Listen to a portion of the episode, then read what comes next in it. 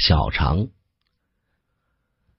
小肠消化的过程是由胃将食糜送入到十二指肠后开始的。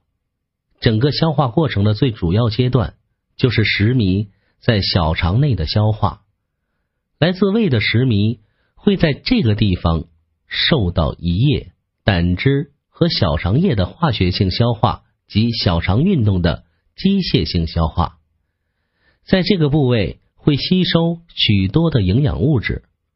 通过血液循环供给人体的各组织细胞利用。小肠是消化道最长的一段，大约有五到六米长，盘踞在腹腔的中下部。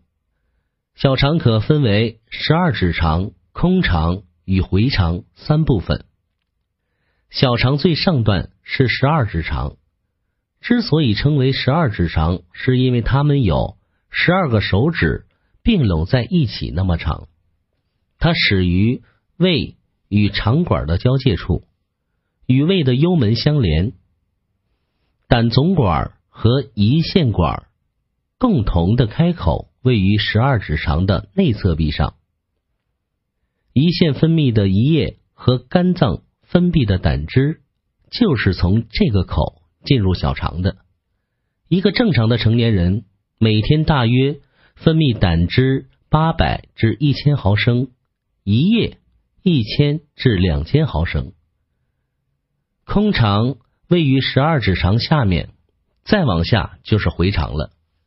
一个成年人大约有五米的空肠，回肠空肠两米，回肠三米。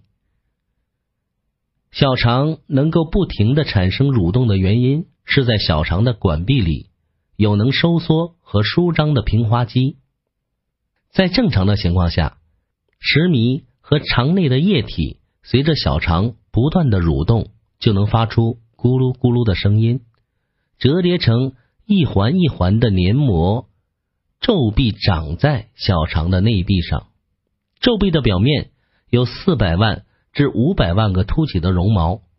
如果把小肠绒毛在显微镜下观察。它好像海底的珊瑚，形状十分的壮观。近些年来，数百颗更细的绒毛在电子显微镜的观察下被发现了。它们长在小肠绒毛的顶端，叫做微绒毛。小肠的皱壁、绒毛和微绒毛可以使小肠的表面积在原来的基础上扩大六百倍。小肠的绒毛和微绒毛是小肠特有的结构。这些结构有利于食物的消化和吸收，消化过程随着食物通过小肠基本结束。小肠将未经消化的食物残渣送入了下一道工序——大肠。